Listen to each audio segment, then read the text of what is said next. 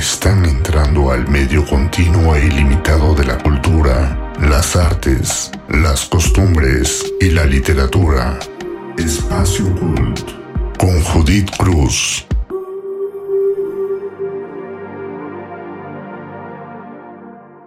¿Qué tal? Bienvenidos a otro episodio de Espacio Cult. Mi nombre es Judith Cruz Avendaño. Es un placer para mí poder saludarlos donde quiera que se encuentren. Les agradezco por darle clic y escuchar, y ya que están por aquí, los invito a quedarse conmigo hasta el final de esta emisión. Les recuerdo que pueden escuchar Espacio Cool cada miércoles en distintas plataformas, en defrag.mx y en Spotify. En el episodio de hoy comparto con ustedes algunos datos curiosos que no sabías de los libros. Les cuento. La palabra libro proviene de liber, así llamaban los romanos a la parte interior de la corteza de los árboles con la que se construía el papel. Los primeros libros no llevaban un título, por lo que eran nombrados de acuerdo con las primeras palabras con las que empezaba el texto. Se estima que el surgimiento y desarrollo de la escritura se dio entre los 7000 y 4000 a.C. El primer soporte utilizado para grabar esas tempranas formas de escritura podían ser piedras, tablas de madera o huesos. En la Mesopotamia se usaban tabletas de arcilla y se escribía en ellas con un instrumento mientras la arcilla estaba húmeda y luego se secaba al fuego.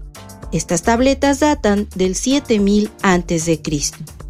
El procesamiento de la planta de papiro en el antiguo Egipto dio lugar a los rollos de papiro que fueron utilizados para la escritura. Los rollos podían superar los 10 metros. Algunas historias eran tan extensas que los rollos llegaban a medir 40 metros, como en el caso de la historia del reinado de Ramsés III. Alrededor del siglo I se inventó el papel en China tras siglos de usar hueso, madera o hasta seda como soportes para la escritura. Se imprimía sobre el papel mediante la técnica de silografía, tallando una matriz de madera que se rellenaba con tinta y se prensaba el papel. Los romanos comenzaron con la producción y edición de libros en el siglo I de nuestra era. Si bien el libro comenzó a extenderse por los límites del imperio, las bibliotecas eran privadas. Y ya hacia fines del siglo IV, Roma contaba con unas 28 bibliotecas. En el antiguo Egipto las bibliotecas eran llamadas los tesoros de los remedios del alma, porque por ellas se podía curar la ignorancia, la más peligrosa de las enfermedades. Los monasterios se convirtieron en centros de conservación de varios textos de la antigüedad. Recluidos en los monasterios, los monjes se dedicaban a la lectura y hacían copias de algunas obras importantes. Sin embargo, también es cierto que estos monjes ávidos de escritura borraban textos antiguos para usar los rollos y escribir en ellos. Se cree que el primer bibliotecario fue un monje llamado Anastasias, que fue el principal archivero de la Iglesia de Roma en el siglo IX y que convenientemente tomó el título de bibliotecarius. Gutenberg inventó la imprenta en 1440. Este descubrimiento define el surgimiento de la industria editorial y el auge del libro, Gutenberg fue el primero en editar una Biblia con dos tomos, con 1282 páginas escritas en caracteres góticos, conocida como la Biblia Mazarina. Gracias al invento de la imprenta, aumentó la cantidad de libros publicados y con ello bajó su costo. Los libros publicados después de la invención de la imprenta, pero anteriores a 1501, son llamados incunables. El término hace referencia a la primera etapa de la impresión o primera infancia de los libros. Se estima que el número de incunables no supera los 30.000 libros. A pesar de que muchos pensamos que el libro más vendido de la historia es la Biblia, es imposible llevar un conteo exacto de la cantidad de ejemplares editados y vendidos.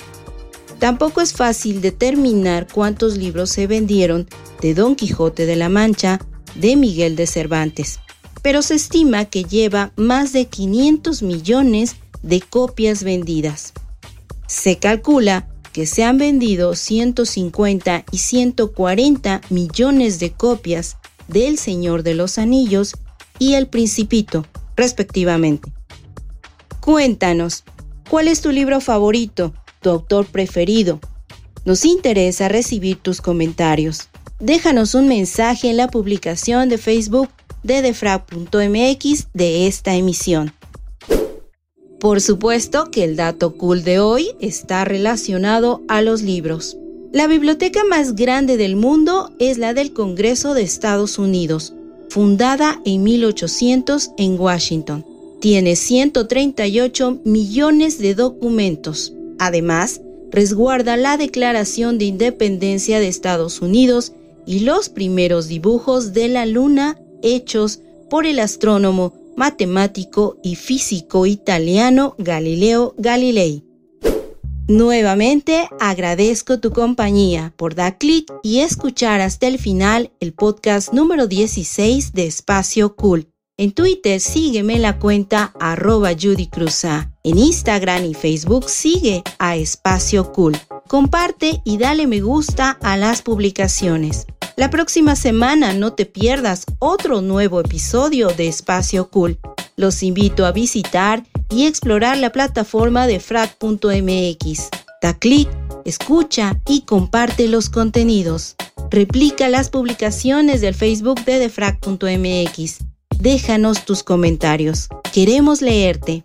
Yo soy Judith Cruz Avendaño. Agradezco a tu espacio inmobiliario por el apoyo no dejen de escuchar y compartir cultura. Tenemos una cita el próximo miércoles.